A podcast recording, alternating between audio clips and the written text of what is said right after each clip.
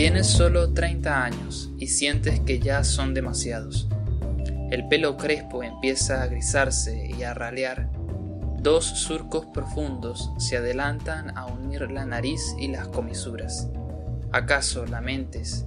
Quizás sientas vergüenza de que esta noche el torturado haya sido precisamente Altamirano. Si quieres descubrir qué ha pasado en este relato, quédate con nosotros a leer El torturado y otros microrelatos de el gran escritor mexicano José Emilio Pacheco. Hola a todos, ¿cómo están? Bienvenidos a Rambután Podcast, este pequeño espacio donde hablamos acerca de literatura, de música, de pintura y de todo aquello relacionado con el mundo del arte. Recordamos que tenemos nuestros dos fanzines disponibles en nuestra página web www.rambutanfancy.wordpress.com.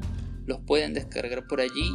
También visitarnos en Instagram, donde estamos subiendo material de los artistas que colaboran con nosotros en los fanzines y, y material de, de otros artistas que también participan. Así que tienen todo disponible en nuestra página web. También tenemos nuestro correo disponible por si quieren enviarnos material que quieran compartir con nosotros. Bien, comentamos a José Emilio Pacheco, este escritor mexicano que nació en 1939, murió hace poco, en 2014, el 26 de enero. Este es un grandísimo escritor, uno de los más importantes de la literatura de los últimos años.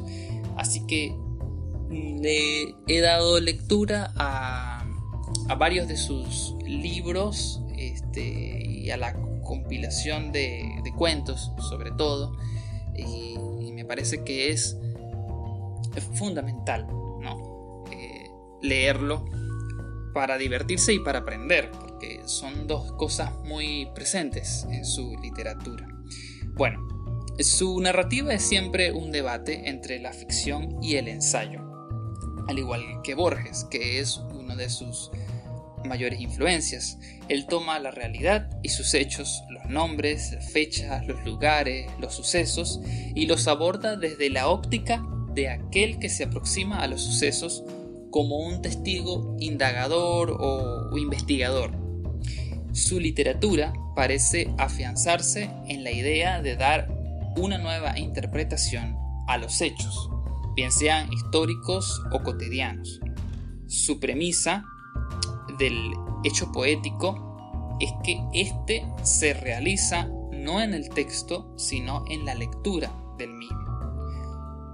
Entonces, un texto puede ser muchas cosas.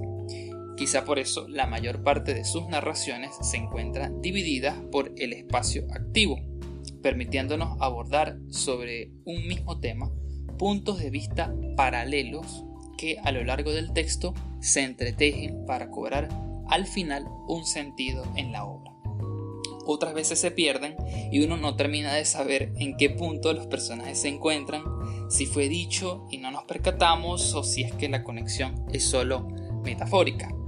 Porque esto tiene José Emilio, establece una, un vínculo este, bastante fuerte, bastante profundo entre las cosas que comenta y el modo en que las comenta. Entonces te sustraes dentro de la obra, te, pierdes entre los hechos, entre los nombres, entre las fechas y de repente no sabes muy bien cómo llegaste hasta ahí. Pero el punto es que te devuelve al centro del relato y en ese momento recuerdas que había toda una historia que se había tejido anteriormente y que parecía no llegar a ese punto. Así que esto que parece algo muy natural y orgánico, realmente es un trabajo bastante arduo que él fue realizando a lo largo de su carrera y que de hecho, junto con otro escritor mexicano llamado Carlos Monsiváis, ellos eran conocidos o los, los, los conocían como no como escritores sino como reescritores. Esto es algo que se comenta muchísimo en documentales y en todos los los textos que uno lee acerca de José Emilio. Eh, era un escritor muy preocupado por darle a la palabra el sentido correcto, el sentido que él necesitaba para que expresara lo que él necesitaba que se expresara. Si alguna vez han escrito algo, se darán cuenta del problema que hay al momento de traducir las ideas que uno tiene. Así que en esto él se afianzó mucho y todas sus... Hay muchas versiones de sus escritos, sobre todo de, de las novelas, una novela que ya vamos a mencionar, este, que tiene varias versiones y que él fue corrigiendo constantemente, al igual que otras traducciones que hizo. Pero bueno, seguimos. Eh, como decía, hay que, hay que comentar que su obra es muy amplia. Va desde la poesía al cuento, la novela, eh, los ensayos breves, los artículos que publicaba en importantes revistas mexicanas, las traducciones o interpretaciones que, que corroboran que para él la literatura estaba más allá de ser un hecho concreto, como ya lo comentaba. Como escritor mexicano, su tema constantemente es la ciudad, los chicos, los hombres y las mujeres de su país, la historia, las batallas, Obregón, Zapata y Pancho Villa. Y sin embargo, su forma de abordarlos, esa naturalidad y franqueza en el lenguaje, esa naturalidad que decíamos, hace tan amena la lectura y nos atrapa y nos habla de una forma tan directa es como si él estuviese de su viva voz contándote el relato. Este modo de acercarse a la literatura, a los, a los acontecimientos, hace que más que acontecimientos mexicanos sean de todo el mundo. Así que uno puede aproximarse a ellos estando en Venezuela y, como es mi caso, este, no sabiendo nada de la historia de México y sin embargo encontrar similitudes entre lo que se plantea em, en sus textos, bien sean, eh, bien tengan un componente fantasioso o ficticio, y aún así crear identificación. Y esto se logra no, no por el hecho en sí, sino por la forma de abordarlo. Por eso es que le importaba tanto indagar en en el modo de comunicar, que al fin y al cabo es la estrategia más trascendental de la literatura y yo diría que del arte en general, que la importancia no se centre en el qué, sino en el cómo. Para ir cerrando, quizá la forma más fácil de acceder a su literatura sea a través de Las batallas del desierto, un relato sobre el amor prematuro que en casi todos los niños se experimenta. además es un texto cortito, tiene unas 30 páginas aproximadamente. Quedan siempre ganas de leerlo, así lo leas dos y tres veces, ganas de que la historia continúe. Y en, eso, en ese texto ya se encuentran muchas de las herramientas estilísticas del autor. Otra forma de ingresar es a través del, del libro de, libro de relatos de algún tiempo a esta parte, donde hay cuentos largos, cortos y micros, desplegando un sinfín de temas de donde hemos extraído algunos de los relatos que vamos a leer hoy. Aparte de esto, debo mencionar la novela Morir lejos. Esta novela es una es un experimento bastante interesante y yo diría radical que realiza el autor donde, como ya hemos comentado, va mezclando dos relatos en los que no se descubre muy bien qué es lo que se trama, porque la novela en sí no posee una trama, sino que es una aproximación de puntos de vista a un hecho que tampoco está muy claro. Es muy difícil describirlo, pero si, si uno va leyendo sus cuentos y se va dando cuenta de esta importancia que él le da a mezclar los hechos y, y a darles una relectura a partir de nuevos enfoques, uno se da cuenta que la novela es una es una forma de explayarse en este sentido. Entonces va abordando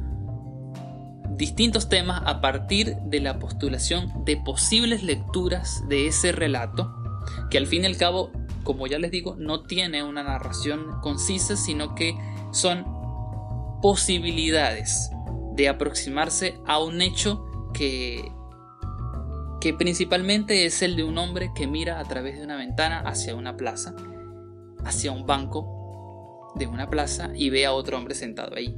Entonces, a partir de este hecho, se va desplegando toda una serie de posibilidades de por qué esos personajes están ahí. Entonces, el autor se ubica como partícipe de la obra.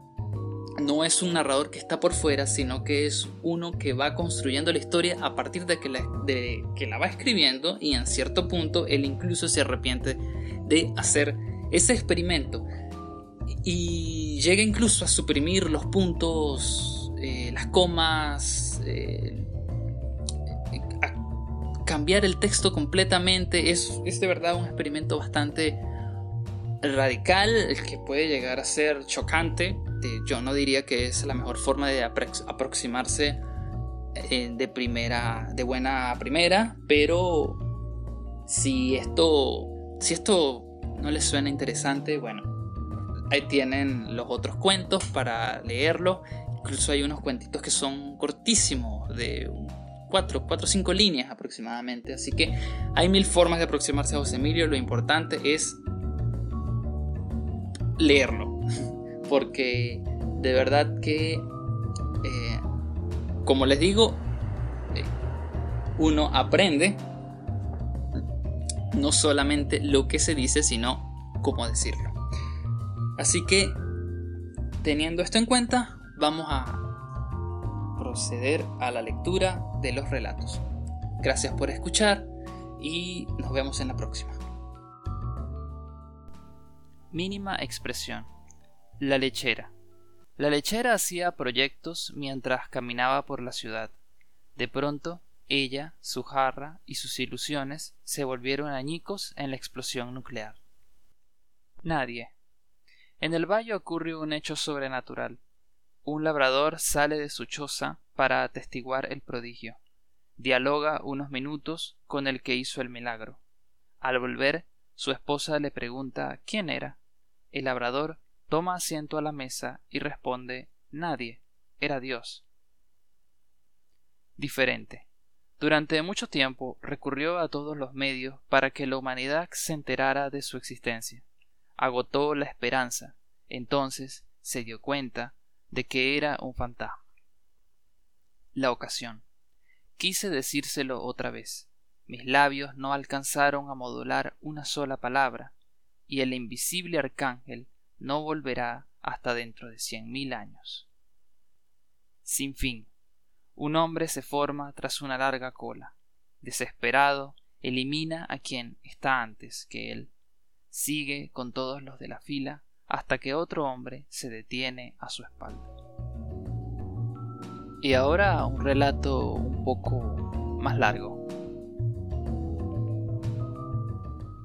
El torturador. La luz del alba te desprende de los objetos y te aísla en el patio de la prisión. Tocas el dorso de tu mano. Se ha vuelto como la piel del otro, el hombre que acabas de atormentar. Yace sin sentido en un charco de sangre pero resistió, asumió toda la responsabilidad, no delató a nadie. Martínez se acerca a ti y dice que, según el jefe, se excedieron en el castigo. Altamirano ha muerto. Te encoges de hombros, enciendes el primer cigarro de la mañana. Pasas por el salón donde conversan otros como tú. Entras en el cuarto de baño, te miras al espejo. No hay asco ni miedo. Después de todo, cumples tu deber, obedeces órdenes, defiendes a la sociedad. Tienes solo treinta años y sientes que ya son demasiados. El pelo crespo empieza a grisarse y a ralear. Dos surcos profundos se adelantan a unir la nariz y las comisuras. ¿Acaso lamentes, quizá sientas vergüenza de que esta noche el torturado haya sido precisamente Altamirano? Te admiras su valor para no culpar a nadie, y su generosidad para no escupirte como hizo con los demás torturadores. O bien el negarse a reconocerte, fue una humillación más de las muchas que te infirió con su bondad. La prueba última de que se consideraba superior radicó en hacer como si nunca antes te hubiera visto, no rogarte que lo compadecieras lo mismo que él se condolió de ti. En otro mundo, en otra vida, recuerdas, Altamirano te permitió entender que eras igual a tu prójimo y no tenías razón para sentirte inferior a nadie. Te habló de un mañana en que todos los habitantes de la tierra fraternizarían en una sociedad sin oprimidos ni opresores. Incluso te dio una fecha para el sueño realizado, 1960, el impensable, el inconcebible año de entonces que ahora, 7 de diciembre, está a punto de terminar y confundirse con los otros años. Pobre Altamirano, creyó en la bondad esencial de sus semejantes y acabó como res en el matadero. Todos lo traicionaron, tú más que nadie. Pero no fue por gusto, obedeciste órdenes, te repites. Altamirano había puesto en peligro la seguridad nacional con un plan que él y otros cinco ilusos elaboraron para trastornar el sistema de comunicaciones en el país. Te echas agua en la cara, te lavas las manos, sales, Martínez sugiere que vayan al burdel, contestas que prefieres ir a los baños de vapor del Hotel Regis y desayunarte con don Ernesto Domínguez Puga en el café de la farmacia para después dormir hasta las cuatro o cinco de la tarde. Martínez te toma del brazo y te encamina hacia el Pontiac estacionado en la calle sin pavimento. No te preocupes, dice, pronto encontrarán el cadáver de Altamirano con ropa interior de mujer y con las uñas y los labios pintados. Los periódicos de nota roja mostrarán la foto y dirán sádico crimen entre homosexuales. 2. Donata abrió los ojos en la barraca de la comadrona, observó al niño que la mujer le presentaba en silencio. Hizo un esfuerzo y recordó la noche en que llegó a Tampico el acorazado general Grant. Los tripulantes irrumpieron ya ebrios en el salón Tahití. Nadie sacó a bailar a Donata, hasta que al fin, impulsado por voces que ella no entendía, se levantó de una mesa el cocinero del barco. No la invitó a la pista, dejó en sus manos unos cuantos dólares y la siguió por el pasillo poblado de macetas hasta el cuarto húmedo y opaco, lleno de espejos y mantas floreadas. Isaías Murrow, from Texarkana, dijo por toda presentación cuando ya estaban desnudos en la cama. What's your name? Jenny mintió Donata al sentir el cuerpo sudoroso, las manos metálicas que se aferraban a sus caderas, la boca jadeante pegada a sus senos. El hombre la penetró con urgencia. Donata fingió placer y sintió extrañeza cuando él la besó en los labios y le dijo algo para ella incomprensible. A los pocos minutos Isaías Murrow eyaculó, se puso de pie, se lavó en la palangana, le dio las gracias y un dólar de plata, y fue a reunirse con los otros marinos. Había sido el séptimo cliente de esa noche. Donata estaba muy fatigada y no acudió en busca del irrigador como siempre. Se quedó inmóvil en el lecho y se durmió pensando en aquel nombre, Texarkana. A los diecisiete años, Donata Morales quedó embarazada, se negó a abortar porque no tenía nadie en el mundo y un hijo le daba seguridad y la justificaba. Perdió su empleo en el salón Tahití. Con sus ahorros pagó un alumbramiento que le costó mucho dolor y mullía sangre. Dio a luz un niño idéntico a su padre, Isaías Murrow, el de Texarkana. Donata jamás recuperó la esbeltez adolescente que le había ganado tanta clientela en el salón Tahití se hizo alcohólica y descendió a prostituirse en las calles. A los veintidós años, un ebrio le cortó la garganta en un cuarto de hotel solo para ver qué se sentía. Macrina, la mujer a quien Donata lo confiaba, le explicó a José Morales que su madre se había ido a Francia en un barco y pronto iba a regresar y a traerle muchos regalos. Poco después, Macrina abandonó a José en la fonda en donde trabajaba de mesera y huyó para no cargar con la responsabilidad. 3. No me molesten, no les he hecho nada. Tengo doce años como casi todos ellos. Me gustaría jugar e ir a la escuela, pero lo único que hago es darme de golpes con quienes me persiguen. Antes era peor. Ahora ya sé pelear y estoy acostumbrado. Ya no hay quien se me ponga si no es en montón. Y ni así pueden conmigo. Por eso me tiran piedras y me agarran entre todos. Negro, negro, negro, como si ellos fueran tan blancos. Son iguales que yo, aunque no quieran reconocerlo. Pero ellos dicen que son morenos o mulatos, y en cambio yo soy negro, como de África. ¿Qué será África? Vuelvo a casa ensangrentado, con la camisa rota. Doña Eusebia se enoja y me grita Nunca vas a aprender, hijo de puta. Le molesta mucho tener que darme la comida y dejarme dormir en un colchón mugroso. A veces la ayudo a barrer, a trapear, a lavar platos. Cuando los rompo o quedan grasientos, doña Eusebia me da coscorrones. Si quiero servir las mesas, los clientes de la fonda me gritan y me insultan. Me tratan peor que doña Eusebia. Como ya estoy grande para dejarme, les contesto y me peleo con ellos.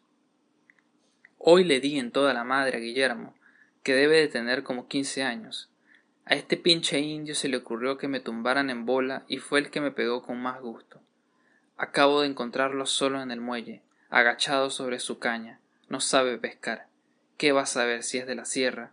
Y está recién llegado el muy pendejo. De una patada en la espalda lo tiré al agua. Por poco se ahoga. Lo sacaron unos petroleros todo lleno de aceite y chillando de miedo como un marica. Ahora sí se le va a quitar lo sabroso. Cómo me gustaría encontrarme de uno por uno a todos esos cabrones. 4. El verano encerraba en un pozo de calor a Monterrey. La noche hervía en la plaza de armas. José Morales terminó de lustrar unos zapatos, recibió algunas monedas y siguió conversando con Teodoro. Así que tú también te pelaste de la correccional de Ciudad Victoria. Pues aquí nomás, ¿A poco solo tú tienes tus mañas? A mí me salió peor, dijo Morales. Después me agarraron robando espejos de coche, y aunque todavía soy menor de edad, o eso creo, porque no tengo acta de nacimiento, me mandaron al bote en San Luis Potosí con pura gente de lo peor. Allí me enseñaron todo lo bueno y lo malo que sé, desde bolear zapatos hasta abrir puertas con ganzúa. Cuando menos el botellón aseguraba casa y comida, yo no quería salir, pero me echaron a la calle. Ahora hasta para ser cargador necesitas papeles y escuela. No encontraba chamba, dormía en los parques y comía basura arrebatándosela a los perros. No me quedó más remedio que meterme a una feria. Me daban algo de lana por pasarme de seis a doce con la cabeza pintada para verme más negro de lo que soy, asomado a un hueco, esquivando las bolas de hilacha que me tiraban para divertirse. El que me ponía un chingadazo en la frente o en el hocico se llevaba un muñeco de barro o cualquier otra pendejada. Hasta que un cabrón quiso hacerse el muy salsa con su chamaca. Envolvió una piedra dentro de la bolita y me descalabró. Salí furioso y le tiré los dientes a madrazos. Se armó un escándalo de la chingada y me peleé antes de que llegara la policía. Me vine para acá y hace un año que ando de bolero. Apenas gano para comerme unos tacos, pagar el cuarto ir al cine y al box que me gusta mucho. Todo se me va en los materiales. He querido buscarle por otro lado, pero no sé leer bien, aunque algo aprendí en el bote.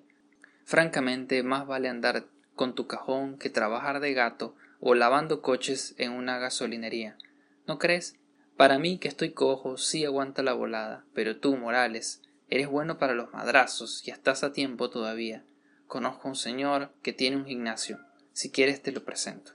5. Amigos radioescuchas, la voz de la laguna transmitiendo desde sus estudios en la bella ciudad de Torreón les desea muy buenas noches y lleva hasta sus hogares una entrevista exclusiva con el negro Morales, el sensacional noqueador tamaulipeco que anoche derrotó en el primer round a Carlitos Godoy, el hasta ayer invicto estilista de Gómez Palacio. Como todos ustedes saben, la carrera de este joven peleador ha sido meteórica. El negro Morales se perfila como el gran prospecto de la temporada boxística. En dos años y medio de actividad sobre los rings ha participado en 30 combates, de los cuales ha ganado 28, 16 de ellos por nocaut, empatado una pelea y perdido otra por decisión. Una sola vez conoció la derrota este muchacho que nació para el triunfo. No creemos equivocarnos, amigos, al decir que ustedes también quedaron impresionados por el punch, la velocidad y la decisión de este joven peleador que estamos seguros hará brillar su nombre al lado de los grandes campeones mexicanos. Con nosotros en el estudio el negro Morales. 6. Terminó la instrucción militar. Los conscriptos rompieron filas. José Morales se alejó caminando a solas por la avenida bordeada de álamos. Enrique Altamirano le dio alcance. Espérame, vámonos juntos, te invito a comer. No, déjalo, muchas gracias. Tengo que entrenar. El martes peleo en Durango. Espérate un momento, me gustaría seguir hablando contigo. Quiero que entiendas bien lo que te he dicho. Mira, Enrique, te agradezco que te preocupes por mí. Tienes razón, el viejo me explota, pero no puedo dejar el boxeo. Es lo único que sé hacer. Además, cada vez que me trepo a un ring, siento que me desquito de todo lo que me ha pasado. Ya sabes, no olvides que el viejo me consiguió el acta de nacimiento y el certificado de primaria. Entonces, ¿para qué vienes a marchar? También hubiera podido sacarte chueca la cartilla. Sí, claro, pero se empeñó en que hiciera el servicio militar. Dice que es bueno para mi disciplina. Cuando tenga la cartilla podré conseguir el pasaporte e irme a California. Si no, me discriminan dos veces, por negro y por mexicano. Imagínate. Te repito que es una tontería sentirse mal por lo que uno es. No hay nadie que tenga derecho a despreciar a otra persona. Para ti es fácil decirlo, porque te ha ido bien, tu familia te apoyó y pronto te recibirás de profesor. En cambio, yo solo tengo el box. No, José, tienes la vida por delante. Estudia, lee, lee sobre todo los libros y las revistas que te di. Debes estar orgulloso de llamarte como él. Stalin es el hombre más bueno y más inteligente que existe. Sufre por los que sufren. No te conoce, pero te comprende y lucha para que todo el mundo sea feliz. ¿En serio? Claro que sí. Analiza su biografía, aprende a usar el diccionario que te regalé y haz listas de todas las palabras que no sepa.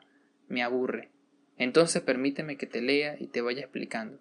Bueno, cuando regrese de Durango. 7.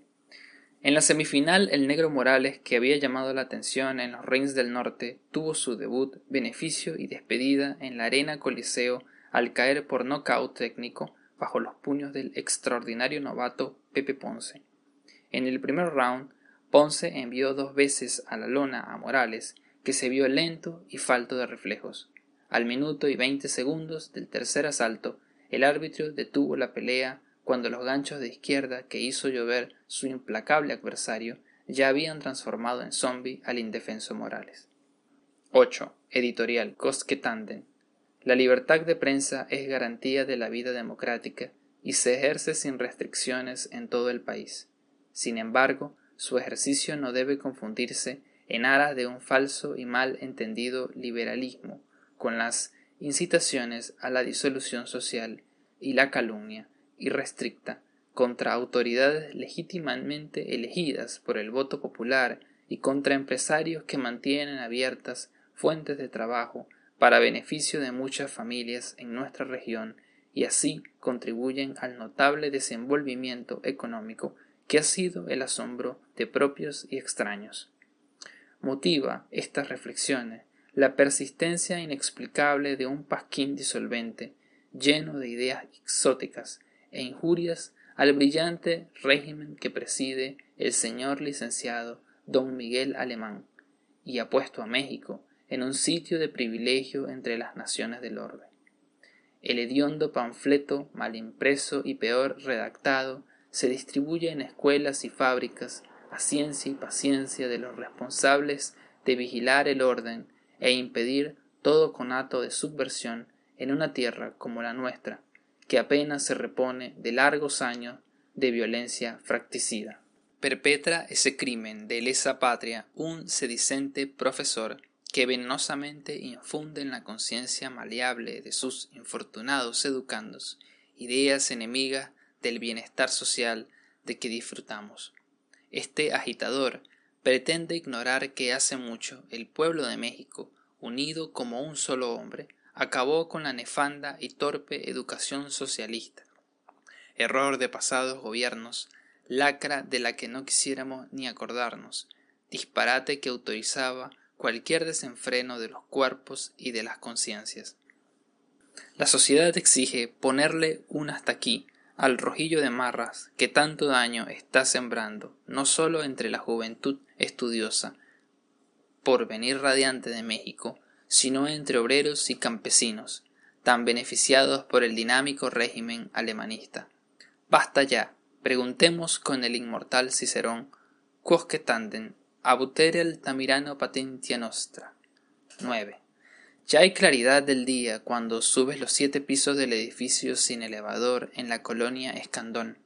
Abres las puertas de tu departamento, te desvistes y te arrojas a la cama. No puedes dormir. Te persigue la imagen de Enrique Altamirano, Altamirano bajo los golpes en la pileta, sometido a los toques eléctricos en el cuerpo mojado, Altamirano sangrante escupiendo los dientes, tumefacto, asfixiándose, por último Altamirano inerte con los ojos abiertos, en tus treinta años de vida solo dos personas se han portado bien contigo, Enrique Altamirano y Ernesto Domínguez Punja. Don Ernesto el gran policía, el hombre que se ufana de haber asesinado a Álvaro Obregón, te levantó del arroyo cuando eras una piltrafa, después de tu fracaso en el box, te recomendó para el trabajo que desempeñas y te hace sentirte otra vez fuerte e importante, como en los primeros tiempos sobre el ring. Don Ernesto, ¿qué hubiera hecho don Ernesto en tu lugar? Lo mismo que tú.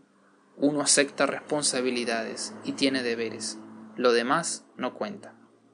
Tomas una revista de la mesa de noche y a la luz que se filtra por las persianas observas las imágenes de los torturadores que acaban de linchar en otro país al caer el régimen que sostenían. Penden de un poste, son muertos a golpes o bien se arrodillan, suplican, piden perdón, invocan a sus esposas y a sus hijos, dicen que ellos no tienen la culpa, se limitaron a cumplir órdenes, apartas la revista, te levantas y entras en el cuarto de baño en busca de una pastilla para dormir. 10. A las tres de la tarde el estruendo que subía de la calle despertó a José Morales. Reconoció el golpe inconfundible del tambor y el sonido de los clarines. Se puso violentamente de pie, amartilló su escuadra y quedó inmóvil. El estruendo se aproximaba. José Morales se miró al espejo y observó en su cara una expresión que sólo había visto en los torturados. Me matarán, me colgarán de un poste, me rociarán de gasolina para quemarme vivo. Ya se hizo lo que buscaba Altamirano, pero no me arrodillaré a pedir perdón.